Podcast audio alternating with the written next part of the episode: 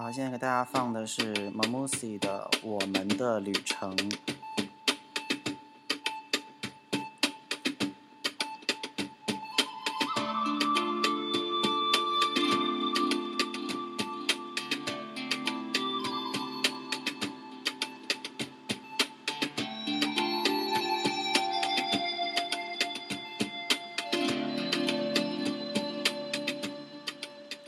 欢迎回到说来话长第三话，我们继续上次的说走就走的旅程。大家好，我是蓝泽光。大家好，我是文小雪。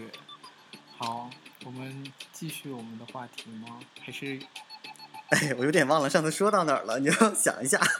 对，我们就该接着讲，我们去，应该是我自己去雅鲁藏布江大峡谷。对，因为我回去上课了。对，因为他。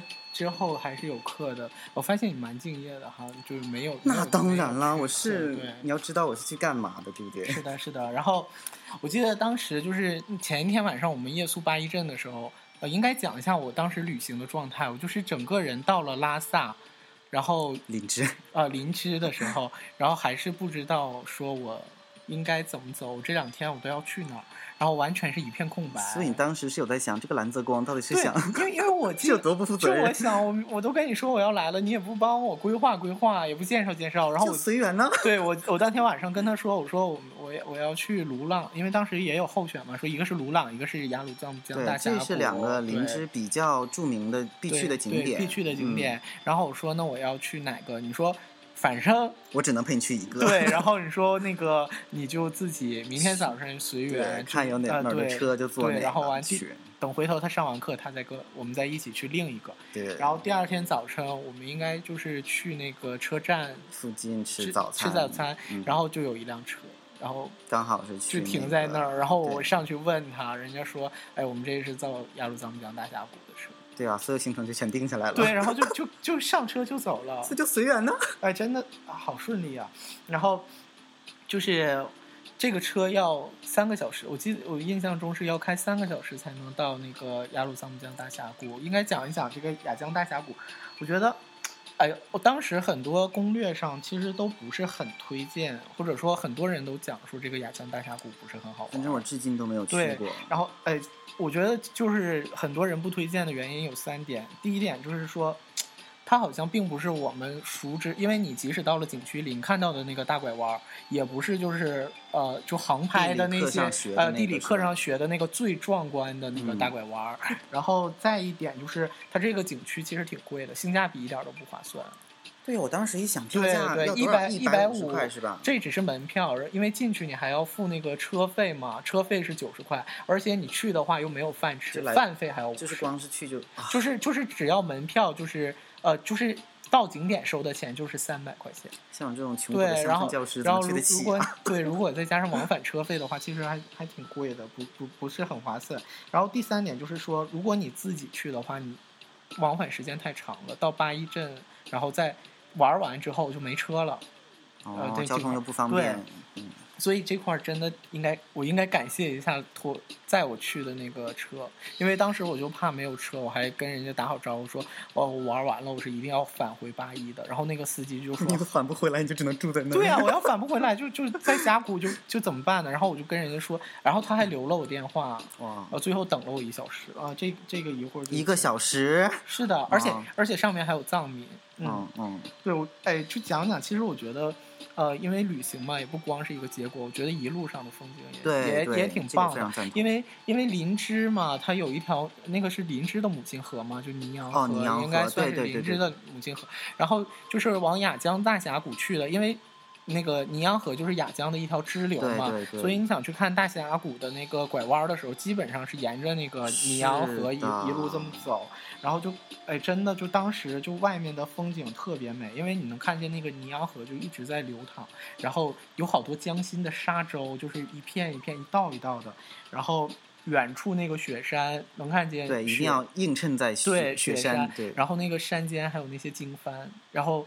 就是你还能看见一些藏家，那个，因为他藏族那个房子，一幅山水画。对对对，那个藏族的房子，那个外饰还挺精美的。然后路上再遇点什么猪啊，什么什么 牛啊，就就是他们，哎，真的，人不说他们比交警还牛吗？就是真的路上有牛和猪的时候，对，就只能停车。而且而且西藏的猪是散养的。哎，是的，猪牛什么都是散养，然后就在路上。而且西藏猪是黑色的。哎，是的，是的，我觉得还还挺棒的。然后就一直走，还走了多久？大概走了三个小时，然后才到。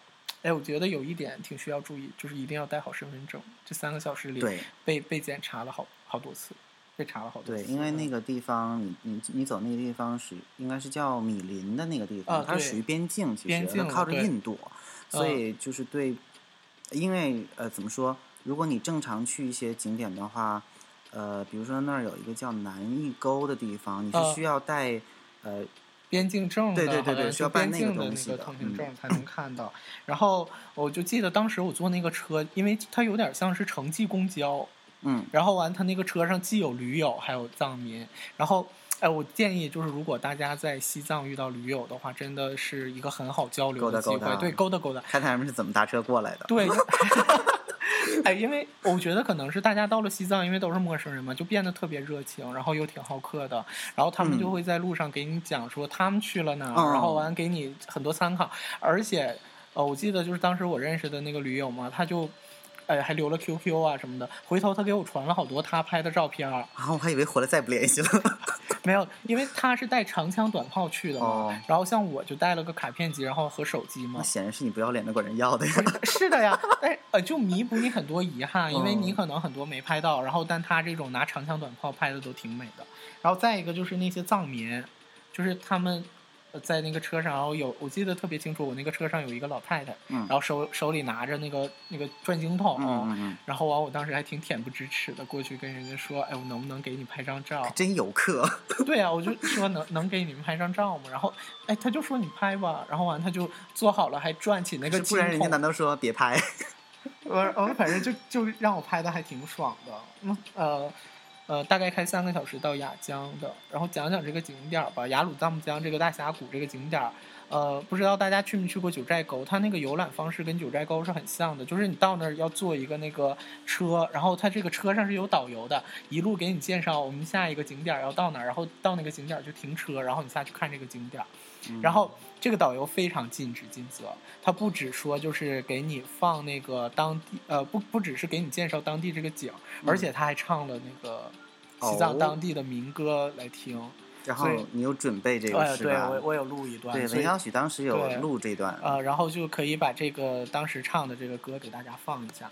好好的，就是上次我说的西藏人民能歌善舞，是的，是的，很红，很能体现。好嘞。好，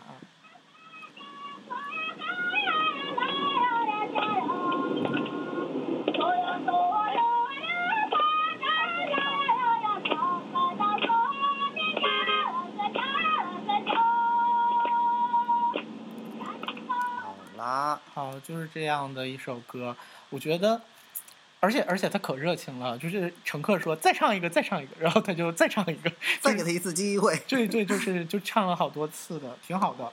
然后我觉得那个呃，雅江大峡谷的景点要介绍的话，其实有两个是比较值得讲的，一个就是大拐弯嘛，这个这个大拐弯就是。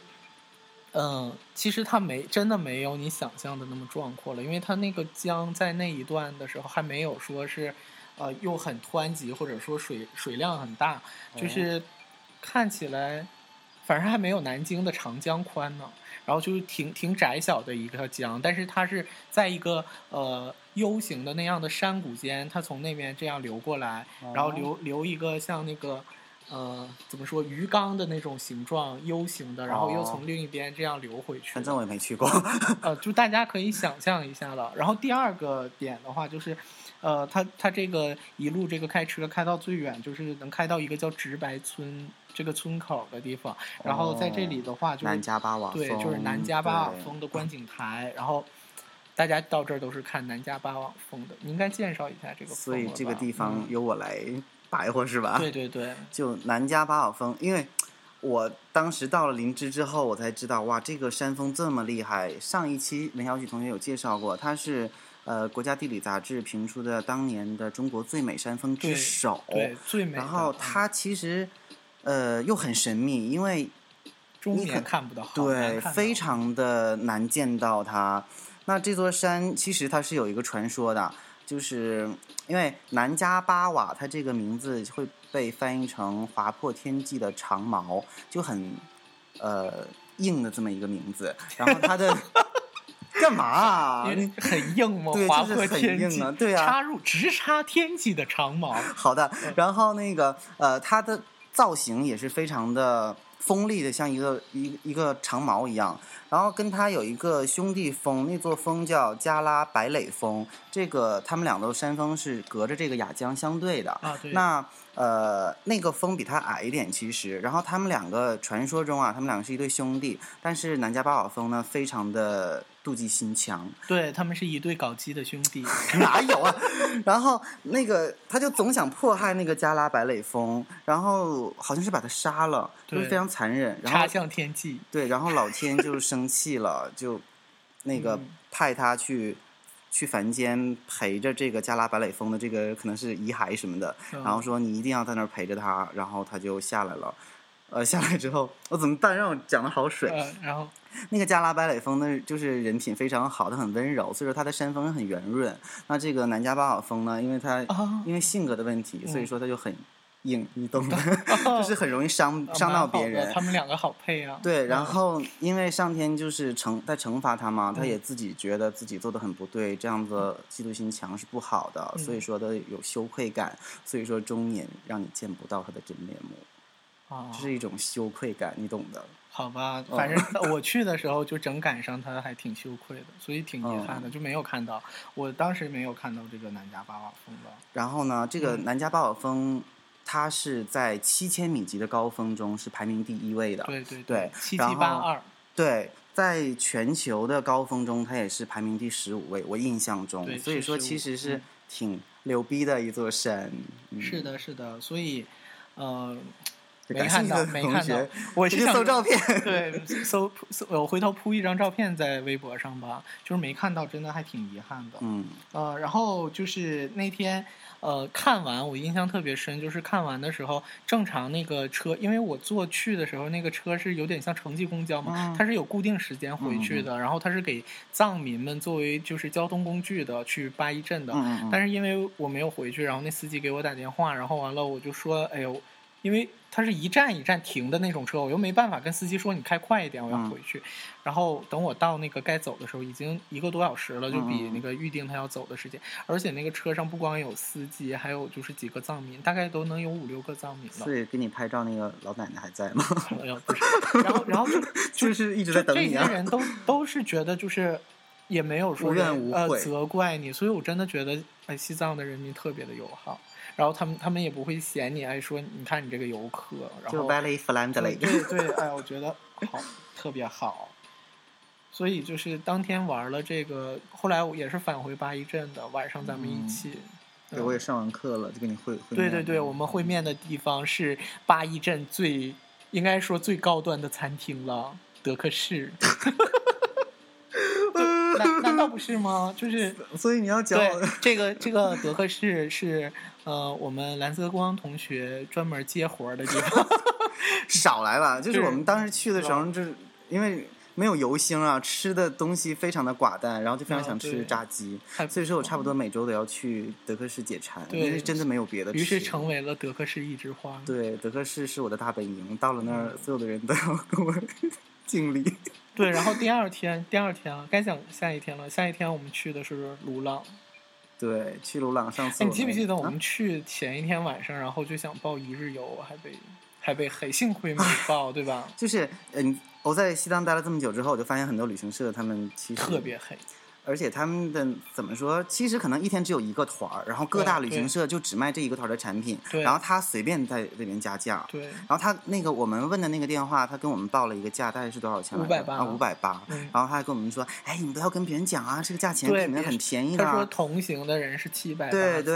然后结果好像是我们又打了一个电话，还是怎么着？对，另一个可能就是。四百八了，或者多少了？然后我们就说，那我们不要跟他们走了，我们就自己走。我记得是你联系了一个车，就是那个车就像是跑线儿的车，然后完了之后往返的。又又要夸赞我是当地一枝花，是吗？对，就是呃，又又靠自己的这个肉身，然后找来了就没有啊，明明就是你要不讲明自己的身份，我是过来这边的支教老师，然后他们就都会对你很好。对，就一讲自己。但是我不是让你们这些不是支教的游客也这样讲。对，就然后我记得很清楚，那个车就变成就是往返的车费，它只要八十块钱。反正我记得还挺便宜的，然后，但是因为没有旅行团，没有导游去带你玩儿，对，就是没，对，也不用去景景点儿，因为他们如果去的话，会去很多景点儿，什么骑马呀，对，咱们两个射靶子啊，对，我 意图不在那儿，我们不是去射的，我们是去舔的，我们去吃的。那不是一样吗？哦，就是呃，去鲁朗什么原因？人说鲁朗一共是有三个特别值得看的看点了，一个就是特别安静的小村落，它那个村落就是什么西藏的小瑞士，对吧？啊，对，有这样有这样的小瑞士。然后第二个就是呃葱郁的林海，对，而且它那个林海因为一望无际，苍苍茫茫，然后不同的树还有不同的颜色，对，然后最重点最重点的 最重点的就是美食。对吧？石锅鸡，哎呦，就特别棒。嗯，你应该先讲讲这个石锅鸡吗？我我我分别来一下啊，就是呃，如果你想看这个他说的小村庄的话，其实可以借鉴一下新疆的喀纳斯，非常的像。然后这个临海呢，可以借鉴呃我们大东北的长白山临海，也非常的像。当然了，这个西藏的鲁朗这边，它在这个临海。周边还会点缀着漫山遍野的杜鹃花，对，有红杜鹃。但是后来我们有一个另外的支教老师，就麦子同学，他说：“我怎么就没看到漫山遍？漫山遍在哪里啊？” 就 就山间，山间偶尔。然后我们就安慰自己，可能是那个杜鹃花气候的季节不对。然后这个石锅鸡就是真的只能在鲁朗这个地方吃得到。我觉得是最正宗的。八一镇有山寨鸡，对我吃过，不好吃，就是味道完全不同。它这个石锅鸡。啊，要从先从石锅讲起是吧？对，它这个石头是当就是只有鲁朗这个地方才有，全球仅此一处哦。啊，这个石叫造石，它好像是分量很轻，其实有可好像是好像挺重的，我不太记得了，不是很轻就是很重。然后呃，反正跟普通的石头不一样，而且它很脆弱，用指甲一划可以划出印儿来。对，就有那个。粉末对，就是很脆弱的一个石头，也就是说你用不多久的这石头会慢慢的消失。我听说是这样的。然后它神奇的点在于，就是这个石头有很多的矿物质和微量元素。然后你煮饭的时候呢，它还竟然还可以防腐。比如说你正常煮的米两三天就坏了，而用这个锅煮出的饭七天不会腐烂，非常的神奇。然后你在。煮制的过程中，这个石边石头里边的呃营养的成分会浸入到食材里边，所以对身体非常的好。对，是的，我就我印象中你跟我的形容就是说这个锅你怎么刷也刷不净，就是就是刷完了之后很恶心，对，就怎么好像怎么刷都刷不净那种感觉。是的。然后这个石锅鸡呢，要一定要用当地的这种走地鸡，嗯啊，然后配上当地的药材，对，西藏的虫草啊，然后很多很多的。还可能还有什么什么松茸之类的，对，什么手掌党参、手掌参什么什么的，就是当地的很多这些对药材啊，然后一起配在一起煮。嗯，我觉得我记得就是当时咱们一路去鲁朗路上也看到很多美景，这个也可以跟大家讲一下。就是当时因为虽然那个司机不是导游，但是他很有经验，他会给你选最好的观景地点来停。然后一共停了三处，第一处当时是。能在那里看到烟雾缭绕中的林芝，我记得那个时候，因为在山下的时候，说实话天天气还好，对，上了半山腰大概可能是三三千五左右的时候，就。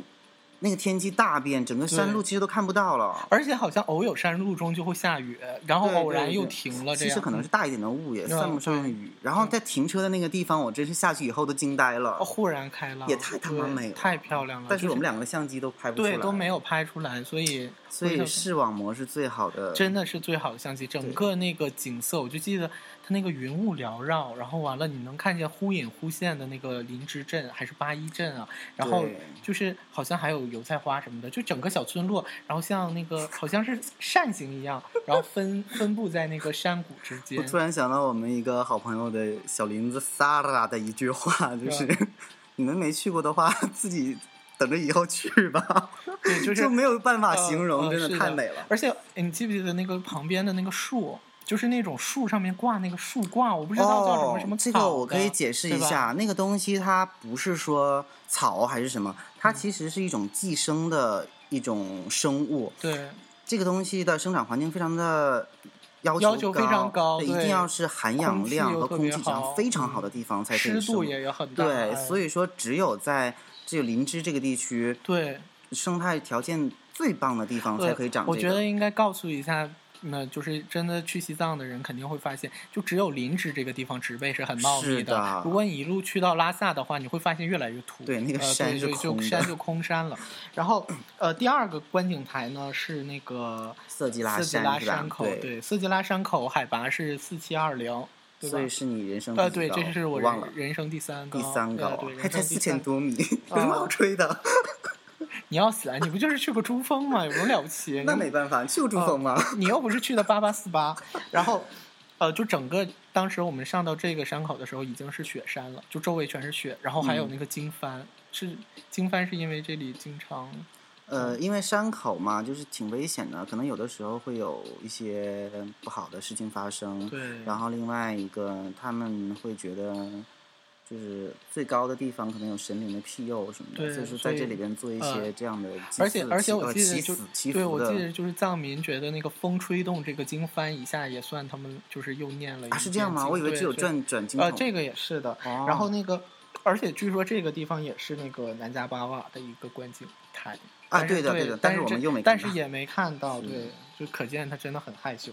然后第三第三个观景台停下来的时候是看临海的。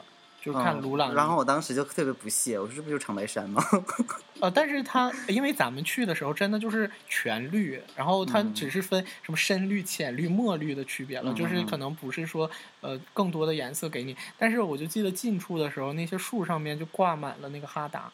应该是经幡和哈达就混合的，就有又有白色的，又有那个彩色的。然后地上还有地上有那个呃，对，马泥石，对，马泥马泥堆，马泥堆，就就是用那个石头垒起来的。就哎，我觉得好奇怪，因为每个人走过去的时候都会挑一块石头放在上面嘛？那那个东西不是越来越难摞？就有一个人可能放下，就像那个多米诺骨牌一样，噼里啪啦倒了。我去，那多尴尬呀！反正没有人看到。呃，是的，然后反正就一路去鲁朗。景色是看到这些，嗯，应该多讲一讲石锅鸡嗯，口感。所以其下其余的都不用说了，我们直接问主题。对对对，好，我们就是吃货了。说白了，我跟你讲，我们去鲁朗啥也没干。对呀，就说这么多，就是为了说吃啊。对，我们就是就是最重要就是吃这个石锅鸡，然后，呃，我们就点了一个双人份的，但是我们俩哎可以加汤，哎，但其实汤加多了以后，对，然后就越来越淡，但是。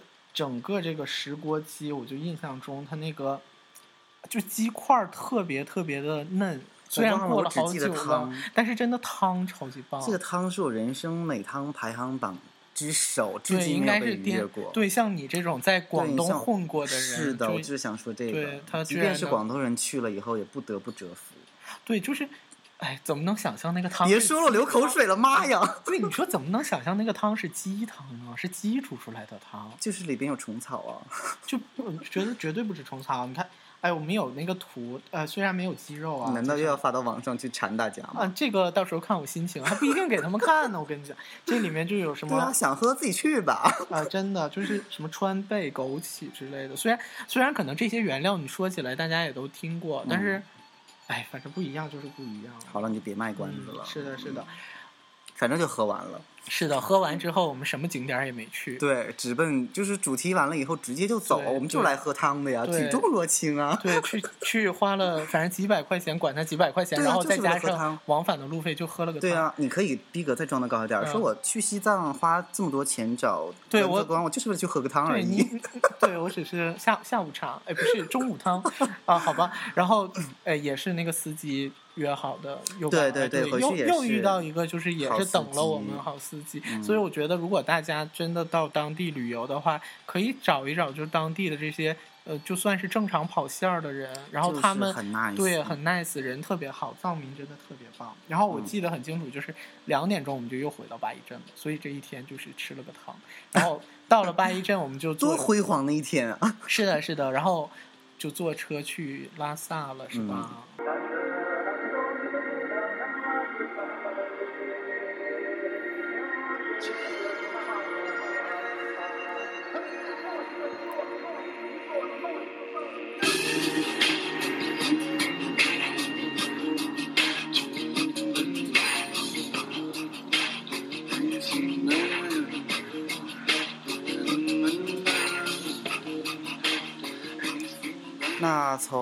八一镇到拉萨的距离，距离多少我不太知道，呃，大概是需要八个小时的时间八个小时的车程。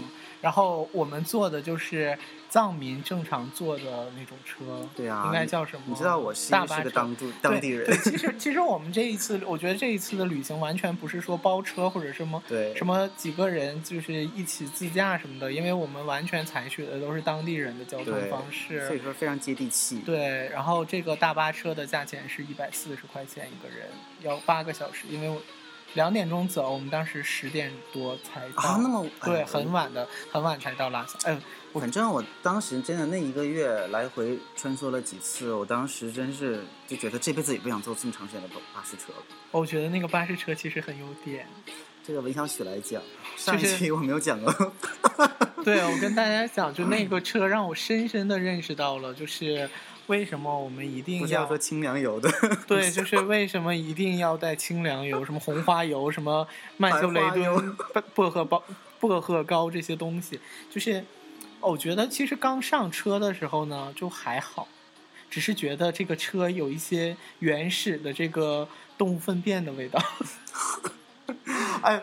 我我我觉得我要先声明一点，就是我们虽然说这些，但是我真的觉得藏民特别的友好，哎，对我没有任何的恶意。我觉得可能就是生活习惯有一些不同，对，就是他们会在生活中使用很多酥油，对，而且酥油的味道挺冲的，对。然后，呃，我们就是坐这个车在途中的时候，我记得就是呃上来了两个人，对，中间有一站停车，对，但是这两个人。因为你你当时判断说这两个人应该不是藏民，应该是回民，然后就是他们拥有更更更对更加更加不一样的 体验，对体验。然后我就反正哦，我不要讲人家不好，我我不要讲人家不好，我要讲一路我是什么状态。我就是不停的跟蓝泽光说，快。把清凉油、白花油再再滴两滴，就是滴到鼻孔里，然后我把那个车开一个缝。我印象中，因为当时开在那个高高原上，那个风特别的冷，然后我又不敢把那个车窗开特别大，然后就鼻子就伸到那个窗外去，然后。然后那个风特别的凛冽，刮脸的那种。然后这个清凉油一会儿就就消失了。是不是有恨自己没有长一个大象鼻子，可以把甩着？就我恨自己为什么要长鼻子这件事，当时就有点。然后就过一会儿，我就又说：“哎，快快快快，再再来两滴，再来两滴。”就就还蛮夸张的，我觉得那一路上。然后，然后我印象挺深的，就是因为他那一路上还要那个车上放特别嗨的那个藏歌，我就。我就每次就是觉得，哎，不然我就沉沉的睡去吧。我就可能每次如果睡去的话，你可能就不会不会想这些事情了。但是每次我感觉我刚要睡着的时候，他就又放一首什么什么坐着火车去拉萨这种，然后对，对，然后就跟着跳了起来。对，什么一下就让你很嗨了，然后 我就就就整体上精神又来了，所以我就。一直一直觉得还挺挺夸张的，但是所以到晚上异常的疲惫是吗？对，好像我们到了我们到拉萨的时候，我的鼻子已经就完全废掉了。哎，我有点忘了，当时晚上咱们有吃饭吗？有哎，我跟你讲，这这个点很重要，就是当时晚上我们坐完车之后打车先到的平措。哦，我想起来了，而且跟他很非常随意的说青年路。你等一会儿，我们到哦，我差一点以为你有一个点要爆出去，我就印象很深，就是你先讲讲平措了，你应该先讲讲这个我们住的地方。就是平措和东措这两个是拉萨非常有名的两间青年旅社，那。嗯，平措的地理位置比较好一点，它离那个大昭寺更近一点。然后一般情况下，这种文艺小青年什么的，像文小许这种，他们就会选择这种地方去落脚。我就记得里面有什么几人间、几人间，还有个疯子间。疯人院，疯人院，哎，我还住过一次，有一次。对，疯人院是完全就是没有门禁的，没有就是没有宵禁的，就这个晚上住在这里的人，如果他晚上不睡觉，你也拿他没办法，对吧？是的，嗯，然后但我们没有选这两家，我们选了，因为没有位置，对，没有火，太火，而且也涨价。对，然后平措旁边我们选了一家，对，就在平措边上找了一间店，但是其实住宿条件很好，我觉得啊好吗？其实就还一般，我我觉得。啊，就值得说一下的，之所以选择到平措或者是东措边边儿上，是因为他们有很多的拼车信息或者旅行资讯在这里边，对，可以找到。对对对，所以说其实这些青年旅社，你可以不在那儿住，但是可以去逛一下，而且是气氛也很好。对对对，然后如果你用陌陌什么的，随手都能摇到一个人。应该是全是零点零零零零零零零。然后，呃，我印象中最深的是当时晚上我说咱有点饿，然后去街头吃烧烤。然后那个是不记得，然后那个烧烤其实口感没有特别的好，然后我们就继续去前面找吃的，然后就我们在路上走，这个路就是一条不是特别起眼的街，应该算是正常的街路。然后这时候蓝泽光特别贱的跟我说：“你再往前走五步。”哦，我想起来了，对我刚才就好怕你把这个点爆出来，就是，然后我当时就说走五步就走五步，我就随。就是随意的走了五步，然后他跟我说：“你看有没有豁然开朗？”哦，就就一下就到了大昭寺广，呃，不是大昭寺，是布达拉宫广场。我就一眼就看见布达拉宫。我当时还没有做好就是面对他的心理准备。哎，可是你这样一介绍，我觉得好伟大呀！就是已经可以把五步精确到五步。对呀，就你跟我说在，哎，好像还是五步没看见。你说再走五步，有必要这样吗？一定要拆一下你的台。就是呃，当时一下看到那个感觉就还挺不一样的。然后。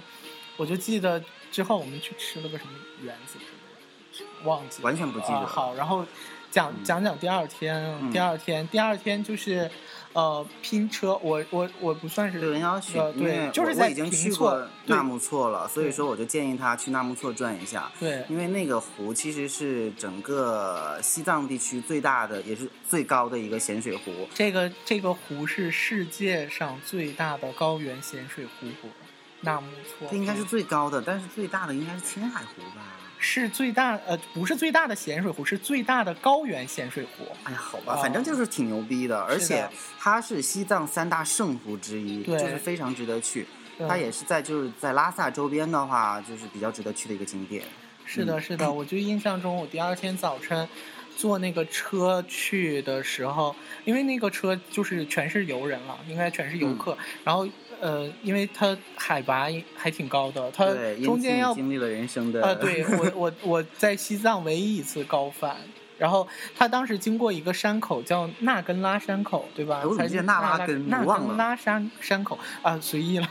这是你人生的第几高？第一高，第一高，五千一百九，对，然后。当时其实我上去啥事儿没有，而且而且我同 同车的人他们就穿着羽绒服吸着氧气瓶，嗯，然后我就觉得何必呀，至于吗？我觉得什么事儿都没有。然后我就记得我当时呃就走去了那个湖，然后那个湖是过了这个山口就到了，然后这个。他车呢要有停一个停车场，然后这停车场其实离湖边儿有点远，小远。然后是你从这个停车场要下到这个湖边的，是一个下坡。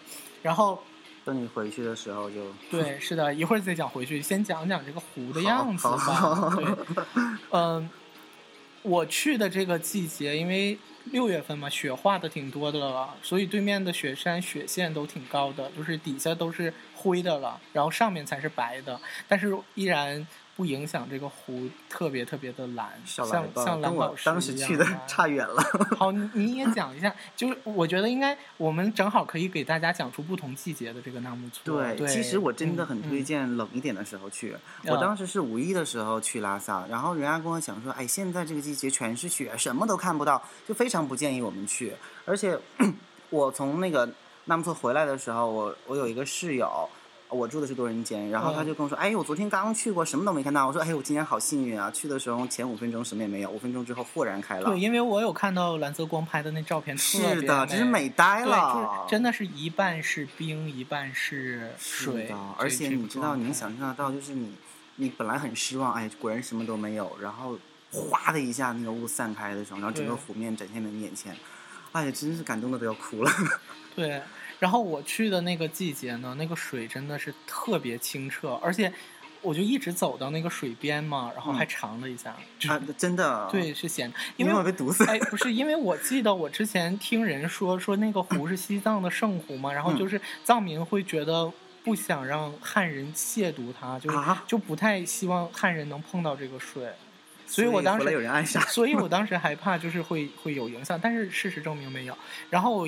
呃，对，要介绍一下，就是那个周围有特别多的那个牦牛，白牦牛，然后那些藏民就牵着这个白牦牛，然后对，还会兜售一些什么绿松石啊，什么呃，对，各种东西来来给你。然后我记得当时的开价，他跟我说，你那个骑这个牦牛照相，如果你不动，就是在上面给你拍一张，就是五十块。嗯。然后如果你让这个牦牛下水，就是让它动的话，就是八十块。然后。对，我就觉得，然后我就跟他说我是穷学生嘛，嗯，但是因为他们，哎，这个就是恶性竞争导致的，就周围到处都是藏民，然后他他不停的就是拉着你，然后最后你知道达成的成交价是多少钱？我还真没问过，我没就是五块钱，你想上来就上来，你想下水就下水，而且他还负责帮我照，就照了好多我骑着牦牛的照片，然后最后五块钱。可是你这也太扰乱市场经济秩序了吧？就是我，我觉得还还挺划算的，所以大家就是他没有付出什么劳动。对，其实它就是那个，而且是那种雪白的那个牦牛，还如果大家去的话，可以就知道这个底价，可以去试一试。也许你走了之后，人家说其实一块钱就行。呃，反正拍的这个这些纳木错的湖还真的是很美，然后印象中就还还和了一些藏民拍照，这些藏民就会要钱。好了，你就不要徜徉了。我好好期待你说高反的事情啊！对对对，讲就是回去的时候，因为我们是定了一个时间就往回走嘛，然后我又在湖边玩的挺嗨的，然后就大概时间快到了，我没没给自己留留太长时间，然后我就一路跑上去的。其实我跑上去也没什么事儿，我坐到车上都没事儿，但是就是因为你经过这一段跑之后，你上了车，它就开始发动了，然后我好像还没缓过劲儿来，它就开始往那个。山口上开嘛，对那个对那个最高的山口，然后我就觉得哎我不行，我就他他一边开车，我一边有点就是好像上不来气儿，好像上不来气儿。就其实我觉得最关键的那个感觉，就最大的感觉不是上不来气儿，而是就感觉头脑有点僵，嘴唇有点硬，就是就是就是有点想更夸张，就有点头疼。但是其实我觉得我整个高反没有没有非常严重了，对吧？然后。呃，还有就是我们坐那个车，就整个一路我都不是很舒服，大概三个小时就回到拉萨了嘛。我印象中，就回到拉萨，他就这个车就直接停在那个布达拉宫广场了。对，离离宾馆又很远，因为他早上是来宾馆接的嘛。然后我又说你为什么不给我拉回去？就就人家意思就是拜拜了。然后我当时就顶着日头走回宾馆，就就就就完蛋了。对，我就觉得有点。我记得就是刚见到你，你就说，哎，你怎么嘴唇全青了？就。所以说可以接着上次那个高反的问题大概解释一下。就高反的话有很多种状况，像文小雨这个是其其中一种状况。我还有朋友什么事情都没有，在路过那个山口的时候，嗯他就说怎么觉得鼻子下面湿湿的，然后用用手一摸啊，全是鼻血。这也是另外一种情况。反正我我当时是休息一天就好了，睡了一天觉，第二天就欢蹦乱跳。所以我觉得其实其实去西藏玩要有一个节奏。我觉得我我觉得我这个最好的点就是说，呃，咱们先去了林芝，只有两千九，然后到拉萨呢是三千六。所以我建议，如果真的到拉萨没有什么感觉的人，应该在拉萨先玩两天。就如果有条件，他可以先玩拉萨的景点，然后再去那个更高的。像纳木错，这样可能他又适应三千六了，然后再往高弄。我还以为你说要先适应灵芝的两千八，然后再往上走。对，就是一一步一步一个阶梯这样走，是的。嗯，所以我们要继续讲，就是讲我们接下来在拉萨的这个行程了。可是我觉得就是对今天今天时间好，然后因为拉萨非常值得讲，对，这是我最喜爱的一座城市之一。就国内应该差不多是最了，我觉得是最颠覆我认知的城市。对，所以说我们觉得非常值得用一整期节目来介绍。送对，又很有历史，再好好讲给大家。那最后放一首歌吧，然后就作为安定，是我们在那个五二三八对五二三八听到的一首歌。然后呃，欢迎大家收听我们的第四话，好官方。嗯，继续关注我们的微博哦，FM 说来话长。下期再见，拜拜。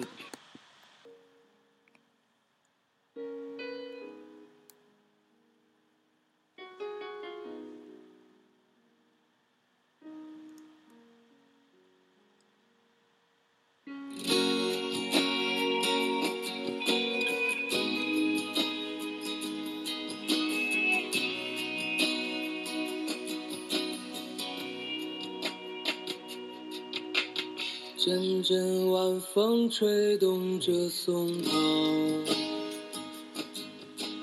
吹响着风铃声如天籁。站在这城市的寂静中，让一切喧嚣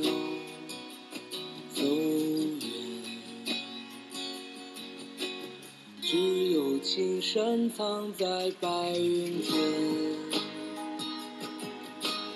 蝴蝶自由穿行在清涧。看那晚霞盛开在天边，有一群向